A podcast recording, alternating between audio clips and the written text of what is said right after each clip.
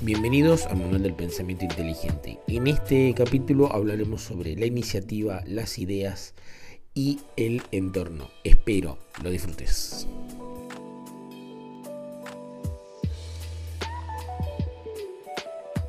Hola Nahuel, buenas noches. ¿Cómo estás, Sergio? Buenas noches. ¿Cómo estás? Muy bien. Hola, hola a todos. ¿Cómo va? Bueno, Sergio, hoy, eh, viernes, en el momento en el cual grabamos este episodio, eh, para conversar hoy, eh, me baso primero en un dato muy interesante que diste el otro día en tus redes, que fue el hecho de una dicotomía sobre el tema de los ingresos. ¿ok? Dijiste que una persona que eh, tiene un ahorro de aproximadamente arriba de los 7 mil dólares, pertenecía a un porcentaje muy pequeño eh, 50%. del ingreso, al 50% del ingreso mundial, o sea, cualquier persona acá que pueda pensar que tiene 7 mil dólares está por arriba del 50% 7.500 dólares aproximadamente está por encima del 50% de la población, del ingreso eh, promedio de la población mundial. O sea que si tenés eh, acumulado 7.500 dólares ya sos más rico que el 50% del, del mundo. Entonces, esto me generó un disparador, básicamente en dicotomías, tipos de personas eh, y qué diferencia a uno del otro. Y me di cuenta, leyendo, analizando, escuchando otros podcasts, de que hay un punto muy importante que quería que lo discutamos hoy, que lo hablemos, que es a todos nos pasa en algún momento de nuestra existencia ideas por la cabeza o tenemos motivaciones por hacer cosas. Eh, o nada, estás hablando con un amigo y de repente pensás que tenés una idea hipermillonaria y demás. Eh, con mucha frecuencia. Con mucha frecuencia, exacto. Y por ahí, no necesariamente el hecho de tener una idea que sea la idea millonaria, la idea que nos haga ricos básicamente, pero sí hay pequeñas cosas que se podrían iniciar y se podrían hacer. Aquí voy con este punto? Hay una, siento que hay una gran diferencia entre las personas que inician cosas y personas que no inician cosas. Personas que tienen ideas y que no las comienzan, no las inician. Algo tan sencillo como sentarme a estudiar o ver si es que se puede hacer algo. Y acá quiero traer un, gran ejemplo con esto, que es algo que nos pasó a nosotros. Yo siempre pensé o lidié o romanticé la idea de tener un podcast y nunca lo iniciaba. Un día vos empezamos con estos vivos, empezamos con estos ciclos y me dijiste, ¿por qué no lo haces podcast? Y fue tan sencillo como sentarme a ver qué es lo que necesitaba para hacer un podcast y hacerlo. Mm. Entonces, sé si a vos te pasa o no sobre el hecho de iniciar cosas, empezar cosas. Eh, principalmente eh, con esto es por qué la gente no tiene iniciativa para empezar cosas. Ok, em, en principio es importante eh, separar y, de hecho eh, consignar cuán importantes son las ideas. Y lo cierto, la realidad es que las ideas son muy poco importantes. Ideas sobran. La ejecución es lo que es terriblemente importante. Eh, parte de la ejecución es ponerte a comenzar, como lo que vos mismo mencionabas, o sea, lanzarte. y con el propósito de que los seres humanos nos lancemos al emprendedurismo, es que eh, venimos cableados con eh, una tendencia psicológica hacia el exceso de confianza. ¿A dónde voy con esto? Eh, conforme, te voy a dar un ejemplo personal, conforme voy avanzando en mi edad, en mi experiencia, en mi conocimiento, al mismo tiempo me voy haciendo más prudente, me voy volviendo más prudente. Cuando vos me proponías algo eh, al Sergio de los 20 años, el Sergio de los 20 años te hubiera dicho sí a prácticamente todo, no hubiera dejado pasar una oportunidad, no hubiera considerado, eh, no hubiera considerado las contras eh, adecuadamente, ¿entendés? Entonces, conforme vos te vas quemando con, eh, con distintas experiencias, vas aprendiendo a separar lo que es ruido de lo que es señal, lo que es verdaderamente señal. Cuando tenés que aprovechar una oportunidad y cuando esa oportunidad es una mala oportunidad. La mayoría de las oportunidades son malas oportunidades.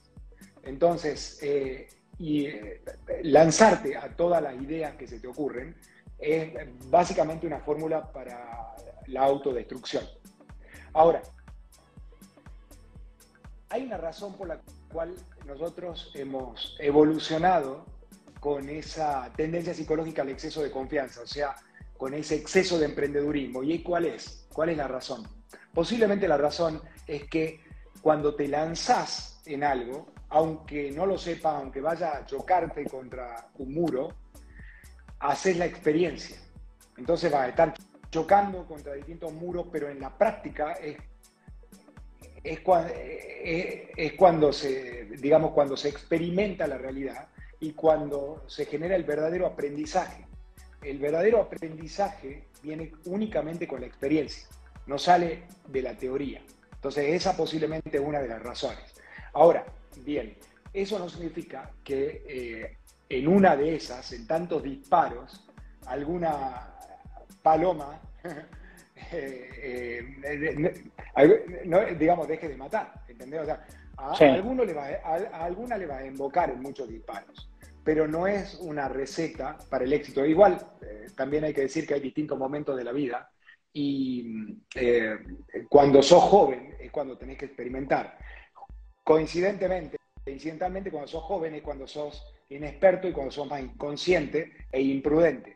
Entonces, no pensás demasiado y te lanzás con un proyecto, eh, aunque, ese, aunque te estés comprometiendo con algo que te pueda llevar a, la miseria total. Eso generalmente cuando sos más grande no sucede, porque ya la misma vida, la misma experiencia, te fue señalando eh, la, la verdadera diferencia entre ruido y señal entre lo que parece una buena oportunidad y lo que es una buena oportunidad. La mayoría de las oportunidades son malas. Okay. Eso es algo que hay que aceptar como un principio. O sea, lo que se te ocurre eh, generalmente es una mala idea. Cuando adquirís suficiente experiencia en la vida, eh, normalmente tendés a filtrar una de cada 100 ideas y aún así hay un factor de incertidumbre, no hay ninguna garantía. Pero aprendes que eh, lanzarte en un proyecto tiene un costo de oportunidad y que el costo de oportunidad, el costo de oportunidad el costo alternativo. Si hago una cosa es porque dejo de hacer otra. Entonces, cuando vos te metés en, una, en un emprendimiento, estás sacrificando las oportunidades futuras que pueden venir. Bien. Al tiempo que estás cumpliendo con ese emprendimiento. ¿Qué nos pasó a nosotros? se dieron ciertas circunstancias, nosotros teníamos confianza, ya nos conocíamos, eh, encontramos que había mucha lógica en esto que estábamos haciendo. Y, y, por otro lado, encontramos una razón, una razón, valga la redundancia, racional para ponernos en acción aunque eh, el éxito nunca llegue. O sea, íbamos a tener éxito aunque nadie nos vea, aunque nadie nos escuche. ¿Por qué? Porque el propósito de hacer esto era el aprendizaje. Reconocíamos nuestra, nuestra ignorancia y sabíamos que lo íbamos a, íbamos a ingresar en un proceso de aprendizaje eh, que implicaba que podíamos especular que dos años después lo íbamos a estar haciendo mejor, lo íbamos a estar haciendo bien. Entonces empezamos con humildad, no invertimos demasiado capital, eso es muy importante, o sea, realmente no nos estábamos arriesgando demasiado. Y por otro lado, encontramos buenas razones para hacerlo porque eh, el solo hecho de ponernos a trabajar juntos en esto, el solo hecho de crear la disciplina, de ponernos a conversar, eh, nos iba a brindar algo que es muy valioso, que es la experiencia y la práctica. La práctica ininterrumpida de eh, ponerte a conversar con alguien una vez por semana, sabiendo y teniendo conciencia de que esto que estamos haciendo iba a ser visto por mucha gente. Entonces, exponiéndote al fracaso, exponiéndote a la burla. Eh, y la verdad, lo cierto es que en, este, en, este, en, esta vida, cuando eh, vos querés emprender en algo eh, y cuando querés realmente buscar el éxito para vos, eh, va a quedar con mucha gente como un tonto, como un loco, como un estúpido, porque te vas porque, porque estás buscando justamente cambiar tu, tu status quo, estás buscando cambiar tu, cómo te ves a vos mismo y cómo te ven los demás. Y a la gente por lo general no le gusta verte cambiar. Bueno, para eso tengo un principio que lo vamos a hablar más adelante, ahora, eh, sobre el tema de las personas que nos rodean. Ahora, quiero volver un paso para atrás. Dale. Porque hablabas sobre temas de un emprendimiento y eh, yo realmente no sé si esto es llamarlo emprendimiento o no, puede ser que sí, cumple con las características de nuestro podcast, nuestras charlas semanales. Eh, y creo que ahí hemos tomado algo que se podría capitalizar y que lo podríamos plantear ahora. Que es, hemos analizado una situación en la cual no deberíamos, o sea, no hemos, invertido eh, dinero, simplemente fue eh, horas e iniciativa. Mi punto es, eh, siento que hay muchas cosas que se dejan de hacer por el hecho de no tener esa iniciativa y, no, y buscar la excusa para no sentarte a ver o, analizar qué es lo que hay. Porque la verdad que de edición de audio, antes de iniciar todo esto, no tenía idea. Simplemente entré, googleé, busqué y, accedí. Mi punto es, ¿cuántas personas existen que quieren emprender con algo que les gusta? No sé, qué sé yo, la pintura o, o un programa como este. Y no lo hacen porque no tienen esa iniciativa y buscan la excusa. O sea, buscamos... Hay una, multiplicidad, hay una multiplicidad de factores, yo te diría. No es solo la falta de iniciativa. Eh, existe también el temor al ridículo. Imagínate que te estás exponiendo públicamente, estás diciendo lo que pensás frente, eh, frente a la gente, estás exponiendo al dominio público tu opinión, con lo cual eh, te expones al fracaso, te expones a, a, que te vean mal. Pero yo pienso que la principal razón por la cual eh, no tomamos iniciativa para no separarnos del resto de la gente eh, no es la falta, no es la falta de, talento, sino, em, digamos, la reticencia a hacer sacrificios. Porque esto no tenía ningún sentido, fíjate, si eh, lo hacíamos por una vez. O sea, empezar algo no tiene mucho sentido si no estás dispuesto a comprometerte con continuarlo por muchísimo tiempo. Sobre todo cuando tenés completa conciencia, como vos lo tenías por lo que acabas de mencionar, de que esto eh, eh, iba a implicar un proceso de aprendizaje que se iba a terminar capitalizando con el tiempo. Entonces, eh, se daban las condiciones y son, por otro lado, además tengo que decir, vos estás acostumbrado a sacrificarte. Entonces para vos eso no, era un problema. para vos en tu trade-off, tu, tu disyuntiva era sacrificar un rato de tu semana para conversar conmigo sobre temas que te interesan. O sea, tenía valor intrínseco, aunque nadie lo vea, aunque después eh, de, este, de esta conversación, que es de donde nosotros derivamos el producto que realmente sí se ve, que son los fragmentos, los reels, eh, tenía un valor para vos independientemente de eso y para mí también teníamos conciencia y estamos dispuestos a hacer un sacrificio. Eh, eh, existe, eh, es un buen momento porque es un momento en el cual podemos hacer esto con una inversión muy pequeña. de hecho, es prácticamente inexistente de capital. Entonces, si, si vos te manejas así, el emprendedor se tiene que manejar así, a mínimo costo, se tiene que manejar considerando que se va a sacrificar, esperar nada a cambio por mucho tiempo, porque hay que ser consciente de la propia ignorancia. Eh, y para colmo, te vas volviendo más consciente de tu propia ignorancia conforme más sabes. Cuanto más sabes, son más consciente de lo poco que sabes. Ok. Entonces, eh, por todo eso y por tener claras estas ideas para nosotros, eh, emprender en algo que además teníamos ganas de hacer, que nos exponía a beneficios inmensos, que de hecho los estamos recibiendo ya, eh, porque hay gente que considera que lo que nosotros estamos haciendo ayuda y eso lo agradecen y eso nos beneficia socialmente. Eh, entonces se daban las condiciones. Ahora, mañana se te puede ocurrir una idea. Generalmente cuando se te ocurre una idea hay un, high, digamos, hay una calentura con esa idea. Pero el punto es si vamos a ser capaces o si vas a ser capaz de sostener la motivación por mucho tiempo.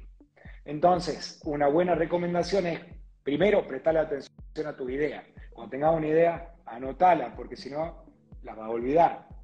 Tenés un rato para anotarla, pues si no, la vas a perder.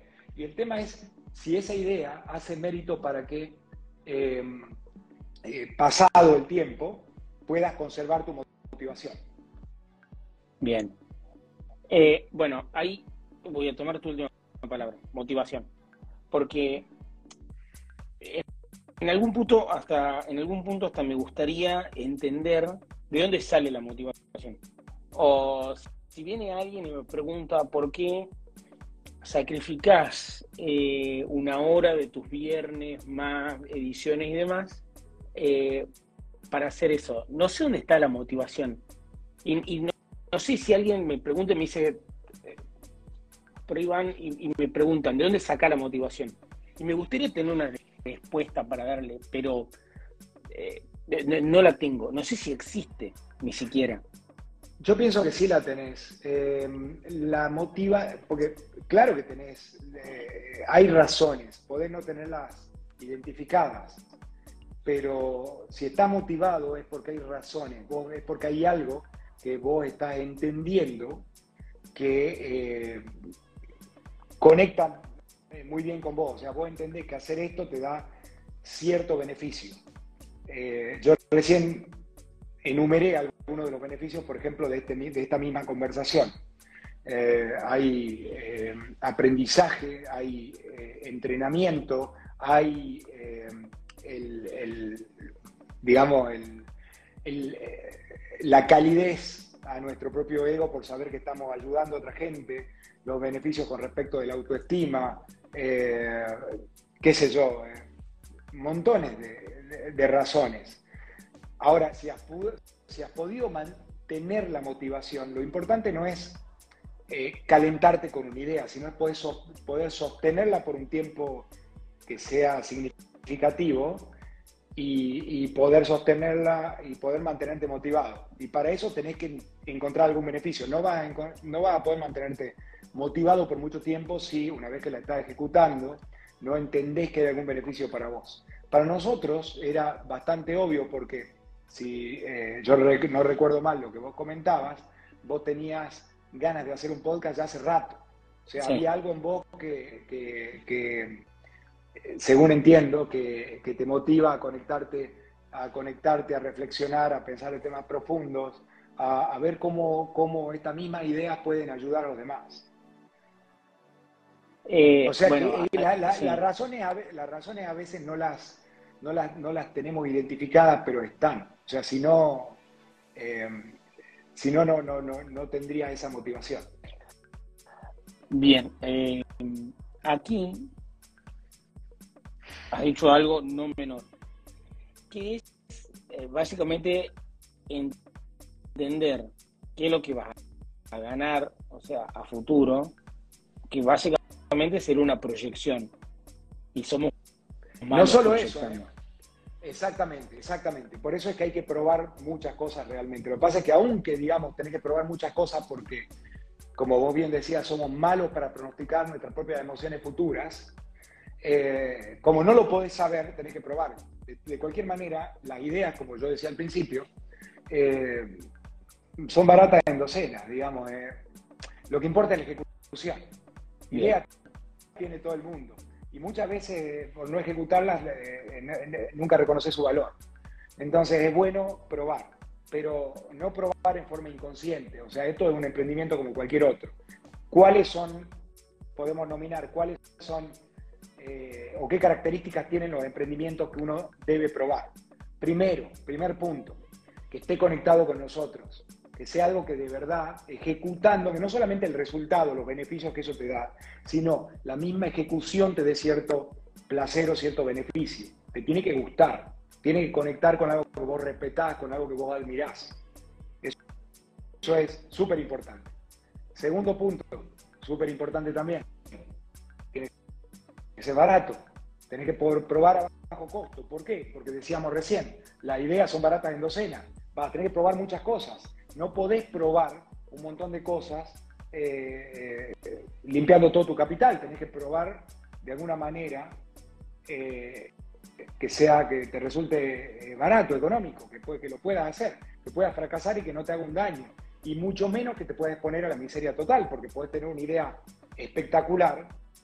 A ver, vamos a dar un ejemplo. Amazon o Google eh, Amazon y Google son dos empresas muy diferentes. Las dos son empresas fantásticas que con una capitalización de más de un, viste, por ahí de un trillón de dólares. Amazon está constantemente probando cosas nuevas. Tencent de China hace lo mismo, pero prueba cosas nuevas en forma económica. Compra empresas, hace pequeños gatos y está probando constantemente cosas nuevas. Google, en cambio, o mejor dicho, mejor que Google, Google te diría Meta, o sea, Facebook, de repente tiene una idea, el metaverso. ¿Y qué implica el metaverso? Una inversión de 10 mil millones de dólares.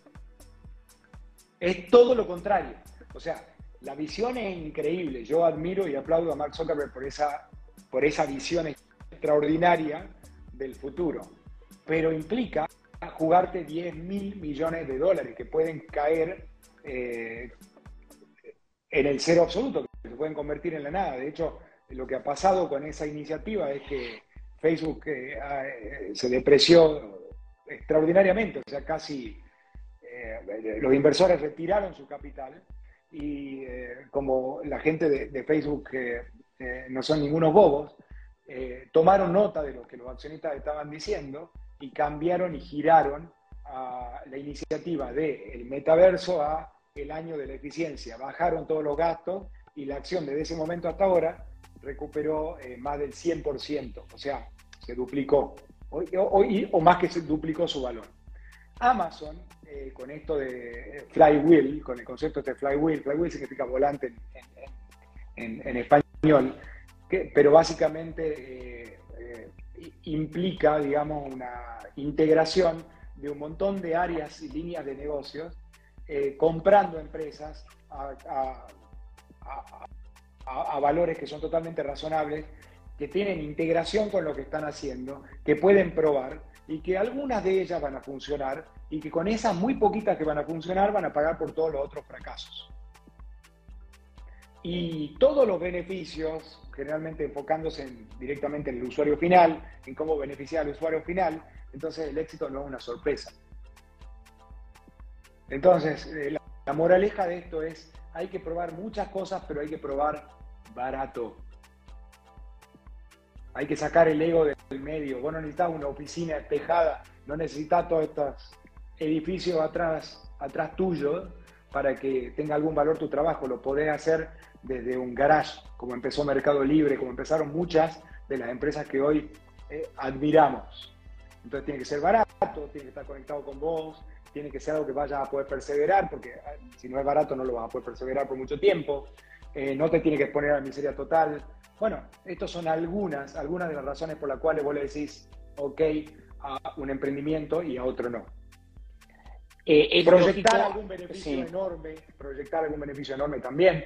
Si yo hago algo, porque todo lo que, todo lo que haga va a empezar a rendir por lo menos dentro de dos años o más. Entonces tiene que ser un gran beneficio. Elon Musk está tratando de que lleguemos a Marte.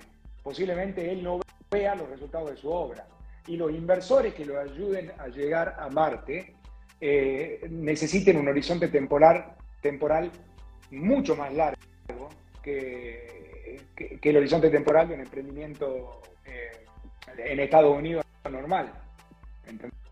Eh, o sea, son condiciones diferentes que están basadas en un premio superior. Si un, emprendedor como Elon Musk está tratando de llegar al Marte es porque el premio es grande y el premio en este caso es un premio para nuestra civilización, para mantener la conciencia humana eh, después que se acabe, digamos que deje de funcionar nuestro Sol y que, que la vida en este planeta eh, deje de existir.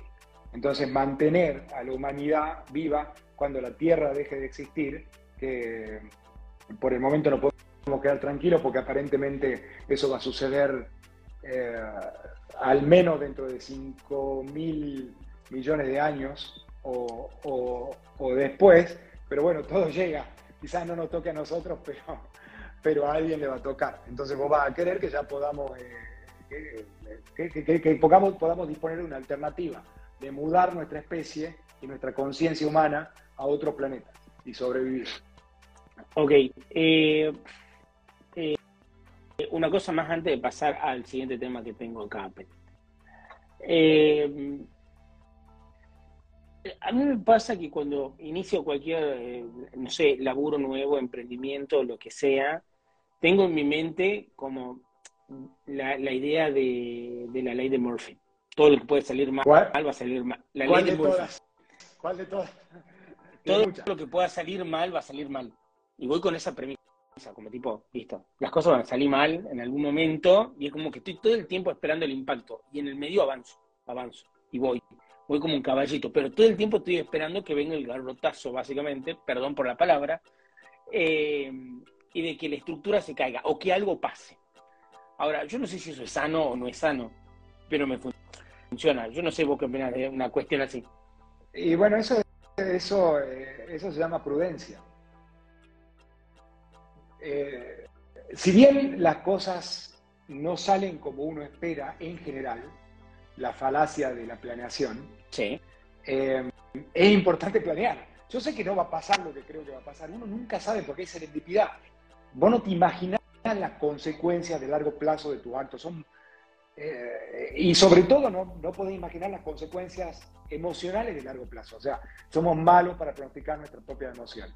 Somos malos para planear. Eh, generalmente eh, la, realidad es tan compleja que eh, es muy difícil tomar conciencia de las consecuencias de las consecuencias de las consecuencias.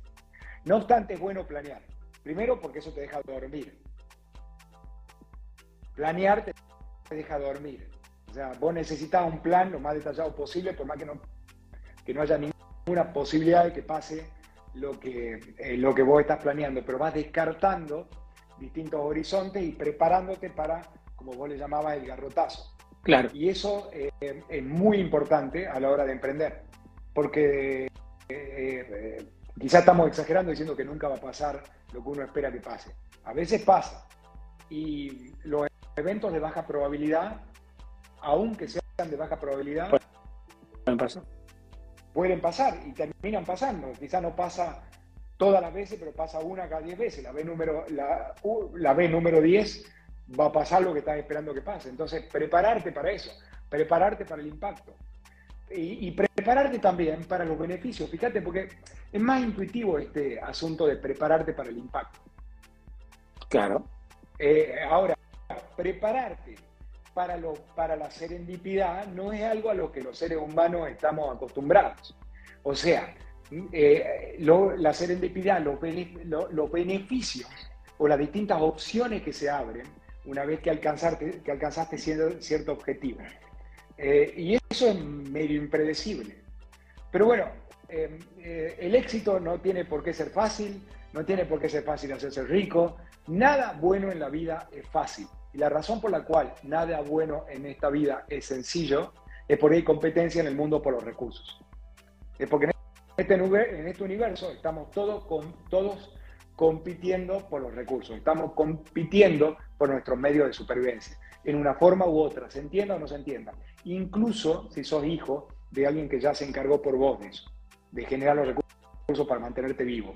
Va a necesitar un propósito, de los mecanismos de ansiedad, que no, eh, valga la aclaración, no son necesarios eh, para nuestra existencia en este medio ambiente moderno, pero vos fíjate que, como decía, eh, si no recuerdo mal, Bismarck, la mayoría de los problemas en este mundo se deben a que la incapacidad que tiene el hombre de sentarse en su oficina a no hacer nada.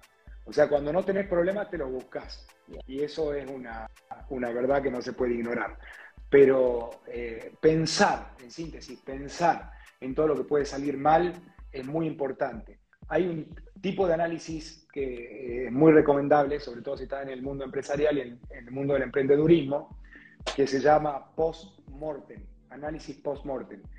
Ponerte a pensar por qué tu proyecto, el proyecto que todavía no empezaste, fracasó. ¿Cuáles son las distintas razones por las cuales un proyecto puede fracasar?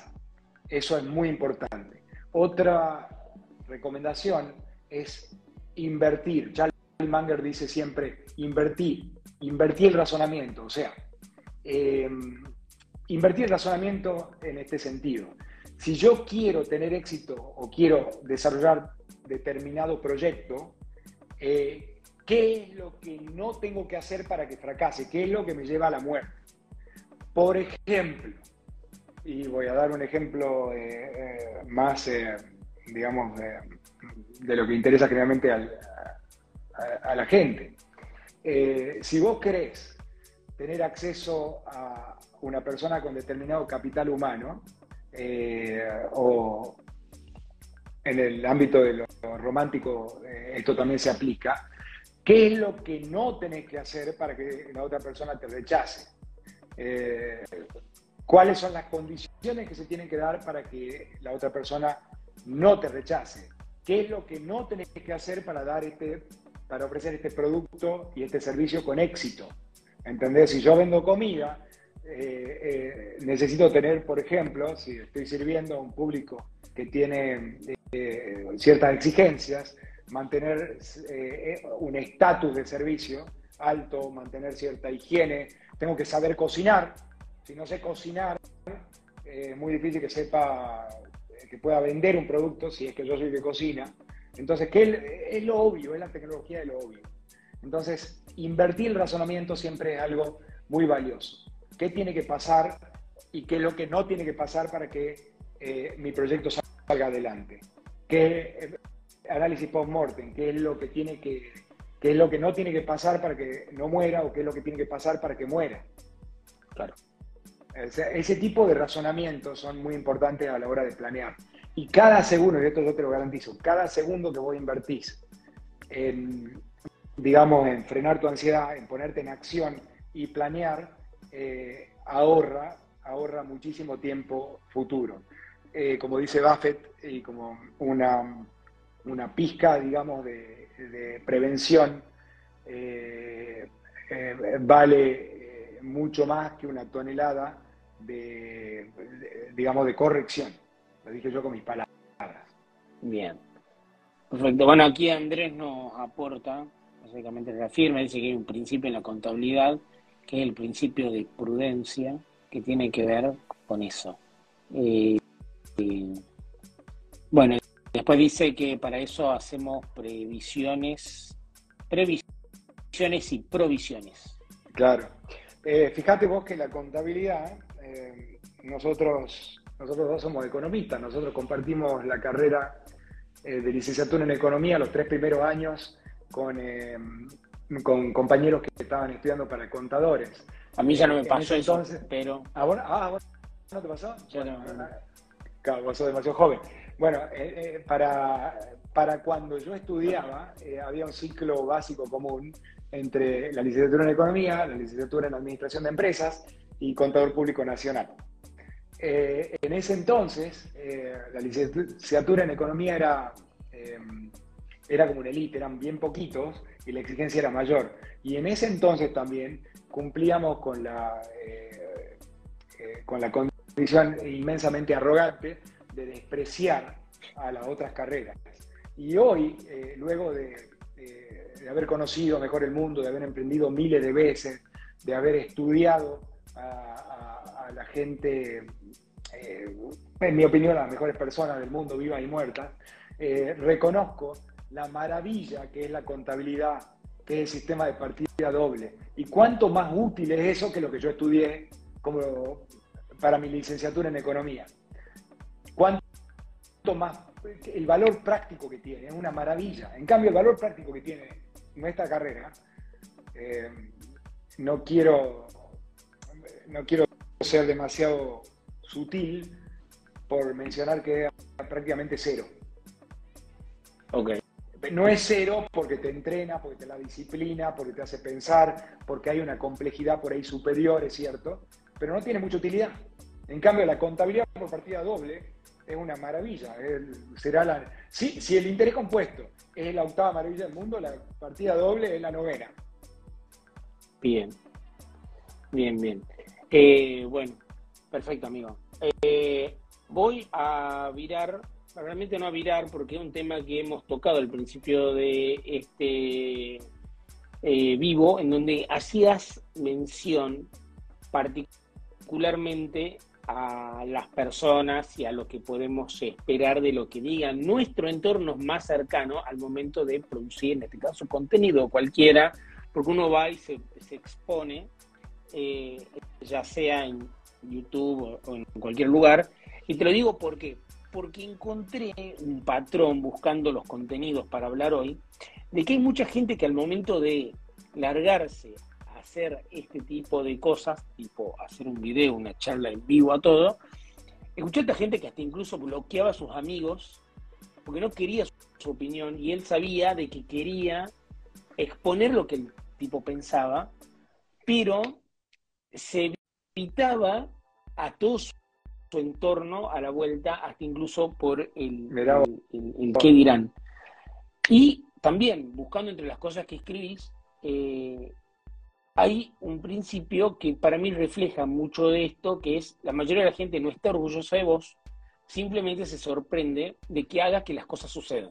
Entonces uno está iniciando, proponiendo y diciendo voy a hacer esto, y claramente uno por ahí recibe las críticas. Entonces dice, no, no, me aíslo de todo, mi entorno más cercano, y después, obviamente, uno dice, no, bueno, que, que bien este muchacho, consiguió que las cosas pasen, pero me llamó la atención esto, como decís, no está Es buenísimo.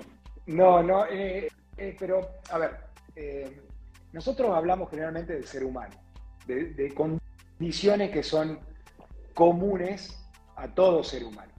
En este caso vos me estás hablando de algo que, cuyo título podría ser envidia. Generalmente los cercanos a vos no quieren verte cambiar. ¿Y por qué no quieren verte cambiar? ¿Por qué no queremos ver cambiar a la gente cercana a nosotros? Porque somos intrínsecamente envidiosos. ¿Y por qué? ¿Para qué sirve esa envidia? ¿Cuál es la razón? ¿Por qué evolucionamos con eso? Bueno, em, la envidia a nosotros como individuos no nos sirve demasiado. De hecho, el único pecado capital eh, que no tiene un costado divertido, que no es disfrutable, es como estúpido sentir envidia. La envidia te quema por dentro.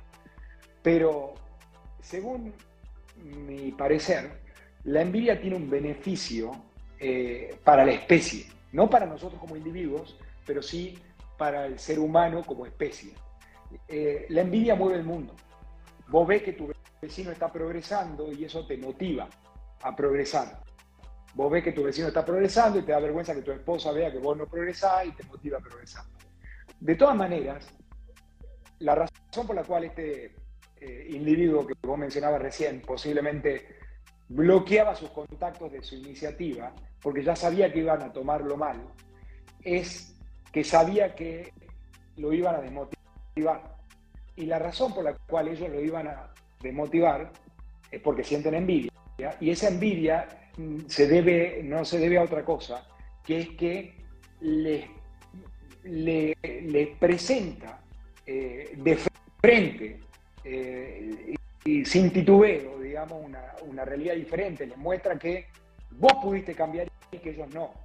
Los dos tuvieron un punto de partida similar, eh, sobre todo si, por ejemplo, eso te puede pasar con gente de tu propia familia, y de repente uno de los hermanos progresa y el otro no, uno tiene éxito y el otro no, eh, y eso te deja bien en claro, consciente o inconscientemente, que sos responsable de tu, falta de éxito. Si él pudo, ¿por qué yo no? Pero para el ser humano es más fácil hacer una negación, es más fácil encontrar una buena razón para decir, tuvo suerte, eh, se le dieron las condiciones, yo tuve mala suerte, en otras, en otras palabras, excusas, excusas que no te ayudan, ¿entendés? Entonces, eh, es totalmente cierto. La gente no te va a querer cambiar, no es porque sean malos, es propio de la especie, de hecho a vos también te pasa y a mí, eh, y tenemos que luchar contra ese instinto.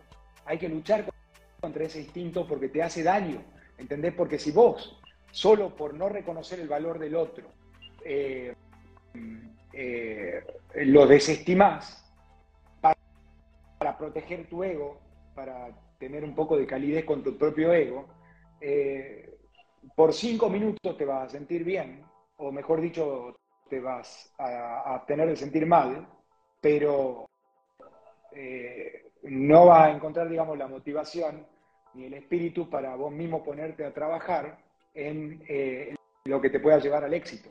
Eh, entonces, por esa misma razón no vas a necesitar hacer un sacrificio, porque en definitiva, como decíamos antes, la, la, verdadera, para en la mayoría de los casos, la falta de éxito no se debe a, falta de talento, sino a la falta de disposición a ponerte en acción, a sacrificarte, a arriesgarte, a salir de tu, de tu zona de confort. Es mucho más fácil no hacer nada, quedarte mirando Netflix en el sofá de tu casa, pero ninguna experiencia significativa va a salir de ahí. Desafortunadamente te vas a tener que arriesgar y mejor si eh, te vas a arriesgar en un proyecto que tenga las condiciones que mencionábamos antes, que no te ponga en riesgo de miseria total, que conecte mucho con vos, que sea algo que te guste y que pueda mantenerte motivado y que eh, eh, sea financieramente posible, que puedas fracasar por mucho tiempo sin, eh, sin quebrar. O sea, la idea es poder perseverarlo. ¿Y por qué necesitas perseverarlo? Necesitas perseverarlo porque por más que sea una buena idea, en esa perseverancia vas a terminar de aprender, nunca vas a terminar de aprender, pero vas a, va, va, va a conseguir ese conocimiento que necesitas para hacerlo bien. Ok, aquí Guada nos pone, hola, igual creo que también depende de lo que es el éxito para cada uno. Eh, eh, eh sí, pero lo que pasa es que estoy, eh, es cierto, pero estoy hablando en términos abstractos, en lo que sea que es el éxito para vos.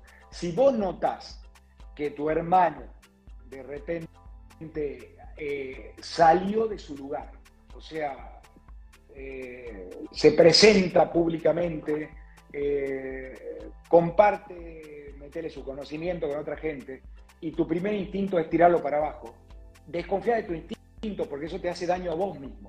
¿Entendés? Cuando vos envidias, vos te sentís bien porque no te sentís un perdedor en ese momento, pero te convertí en un perdedor de largo plazo.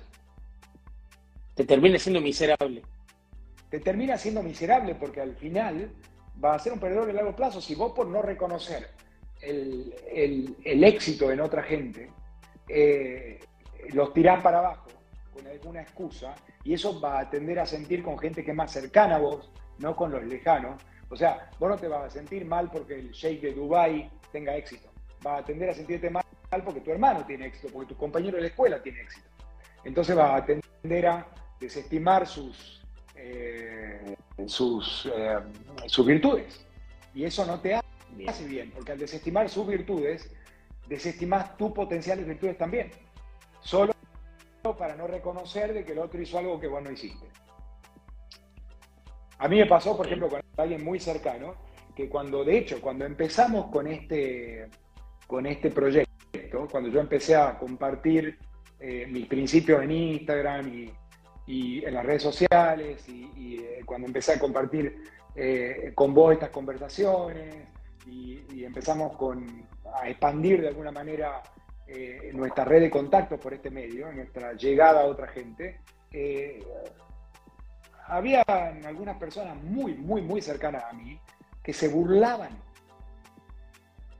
para su adentro de lo que estábamos haciendo y de lo que estaba haciendo. Se burlaban, hoy por ahí eh, no sea obvio para los que nos escuchan y para los que me conocen, no, no se imaginan que haya otro burlándose de esto, pero, es, pero fue así y eso le pasa a todo el mundo. Y así como se burlaba, eh, perdió un montón de tiempo hasta que esta persona de la que te estoy hablando, un par de años después, eh, el éxito en lo que estábamos haciendo fue tan obvio, se hizo tan evidente, que no tuvo más que reconocerlo. Y cuando lo reconoció, empezó a copiar todo lo que hacíamos. Y empezó, eh, buena hora que empezó a copiar lo que hacíamos, porque empezó a, por copiar lo que hacíamos, empezó a motivar para mejorar. Total. Y empezó a, el proceso, de, por ponerte en acción, el proceso de aprendizaje, el proceso de, de training, de experiencia. Todo esto ha pasado cuando el éxito se hizo tan evidente que pudo romper en su mente con esa eh, crítica envidiosa, por decirlo de alguna manera. Bien. Bien. Bueno, perfecto, amigo. Creo que tuvimos una gratificante charla. Eh, así que bueno, nada, para cortarlo acá y seguirlo la semana que viene. ¿Te parece? Bueno, bueno, dale. Te mando un, abrazo inmenso y, y, muchísimas gracias a todos los que nos acompañaron. Abrazo. Cierro